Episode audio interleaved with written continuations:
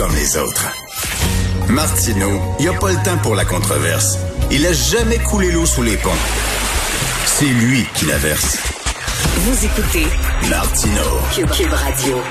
S'il y a quelque chose que cette vague complotiste nous a appris, c'est que euh, euh, on a besoin de religion. On a besoin de croire à quelque chose. Hein? Tu sors le gars de la religion, mais tu sors pas la religion du gars. Nous allons parler avec Guy Perkins, blogueur militant pour la laïcité, la pensée critique, d'ailleurs très critique des religions. Salut Guy. Salut Richard, mon espèce d'Australopithèque. tu, sais, tu, sais, tu sais, Guy, là, que euh, il y a des scientifiques qui disent que le cerveau humain est programmé pour croire, pour trouver du euh, sens. Oui, c'est le paramétrage par défaut qu'on a. Euh, parce que justement, actuellement, je suis dans le processus d'écriture de mon livre, justement, qui va avoir euh, rapport justement aux, croyances religieuses, ces trucs-là. Puis dans, je suis en, plein cœur de faire mes révisions au niveau de tous les processus de, de croyances. Puis effectivement, euh, les, de croire, c'est le paramétrage par défaut de notre cerveau.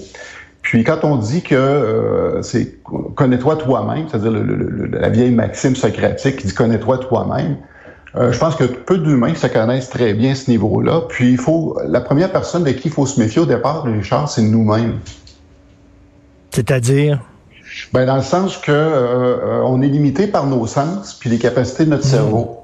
Ce qui fait que euh, le réflexe naturel que tout le monde va avoir, c'est-à-dire, c'est d'interpréter avec, le, avec un minimum de, d'énergie de, euh, investie pour comprendre la chose, parce qu'on va prendre des, des, décisions rapides. Ce qui fait qu'on va prendre le chemin court pour aller vers l'explication qui nous satisfait le plus. Puis souvent, évidemment, c'est très déconnecté de la réalité. Puis on s'attache souvent à ces croyances-là. Je trouve l'être humain, c'est un, tu sais, le drame. Là, on va faire, on va parler de, d'existentialisme. Le, le, drame de l'être humain, c'est que on est programmé pour trouver du sens, puis on est dans un monde absurde et sans sens. Par exemple, prends un être humain, n'importe qui sur Terre fais-le coucher dans l'herbe, qui regarde les nuages, il va finir par voir des formes, voir des animaux, voir des visages. On est fait de même, on insuffle du sens là où il n'y en a pas. Oui, c'est ce qu'on appelle la pareidolie, justement. C'est ah effectivement, on voit des formes parce qu'on veut être capable de se situer dans l'espace pour pouvoir justement savoir où on est, puis qu'est-ce qu'on fait, qu'est-ce qu'on va faire. Et puis, euh, euh, euh j'aimerais revenir justement sur l'aspect des, des des, l'attachement aux, aux, croyances, parce que bon, tout le monde croit quelque chose. C'est-à-dire, on a toutes des croyances, on est composé d'une mosaïque de croyances. Fait que si on va attacher le mot euh, croyance à, systématiquement à croyance religieuse, euh, croyance religieuse, c'est une, variante de, de, croire, parce que, mm. évidemment, moi, je vais croire en l'évolutionnisme, parce que toutes les croyances ne sont pas égales devant le scepticisme scientifique. Parce que moi, je vais croire à, à la théorie de l'évolution, euh, pas parce que justement que c'est une croyance en l'air, c'est parce que les preuves qui sont accumulées, euh, ce qui est avancé, puis les preuves qui l'accompagnent ont assez de poids pour que les probabilités que cette explication-là soit vraie soit très élevé versus La, la, la, théorie de, du créationnisme, par exemple. Mais, mais c'est bon parce que tu parles encore de théorie de l'évolution et on parle encore... donc, c'est une théorie, c'est une théorie où, bon, il y a, il y a beaucoup de, de, de, de, de, de faits, de données scientifiques qui semblent dire qu'elle est vraie, mais on parle pas de vérité, là, on parle de théorie. Ah, effectivement, c'est ça la science, Richard, parce que à date, avec tous les éléments accumulés, les probabilités que cette théorie-là soit valable sont très élevées comme je te dis, versus ceux qui vont dire, ben là, faut enseigner, la théorie du créationnisme. Parce qu'il y a un débat aux États-Unis actuellement parce que euh, certains vont prétendre que les deux théories doivent être enseignées parce que, ont la, parce que étant donné qu'ils appellent ça des théories, donc, vu que c'est une théorie, ils ont la même valeur. Non, les théories, les croyances sont pas tous les mêmes valeurs parce que la croyance va se distinguer d'un autre par le poids des arguments et des données empiriques qui la soutiennent.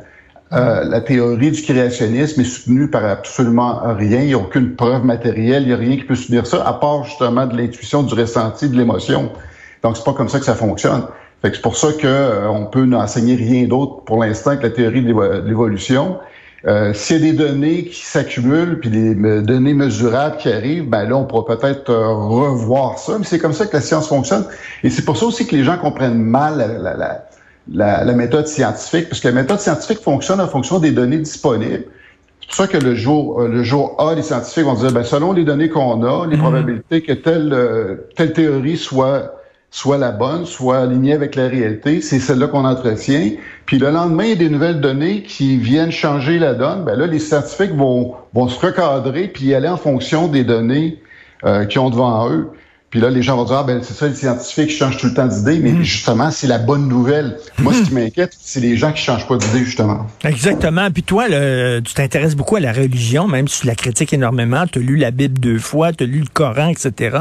Euh, le phénomène sectaire, est-ce que tu appelles le phénomène euh, complotiste, est-ce que tu, pour toi, c'est un, un genre de phénomène religieux? Ça s'apparente à la religion? Ouais, ben justement, c'est parce que là, on arrive quand même, euh, parce qu'on a fait quand même un écrémage, parce qu'il reste euh, des, on les appelle les irréductibles. Euh, sont, euh, écoute, dans la vie, il y a deux genres de personnes. Il y a les personnes qui ont raison, puis il y a les personnes qui pensent qu'ils ont raison, mais la conviction est exactement la même. Fait que ces gens-là, justement, souvent, ben, un, connaissent mal le fonctionnement de leur cerveau. Ils vont appliquer de la mauvaise science à leur, à leur approche pour leur regard sur le monde.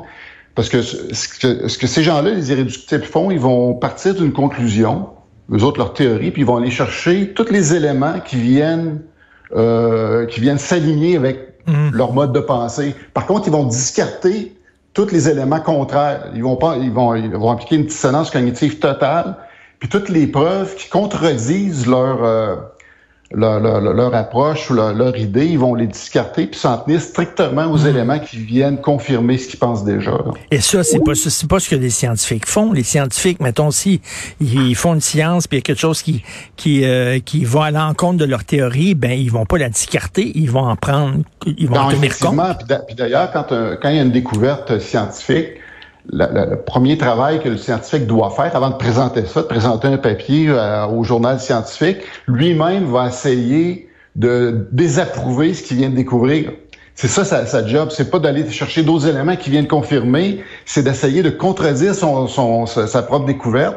S'il arrive pas, ben à ce moment-là, là, il peut publier. Puis après ça, il va présenter ça à ses pairs, qui lui, euh, puis eux, qui vont, qui vont le, le, regarder de façon critique pour essayer de faire l'exercice encore de désapprouver ce qu'il vient de découvrir pour, en, fin de compte, si hmm. justement la, preuve se fait pas, ben on va dire, bon, OK, ce qu'on ce a devant nous est quand même valable et ça, ça a passé au travers justement toute cette, euh, revue critique-là de, de, des, des pairs au niveau scientifique.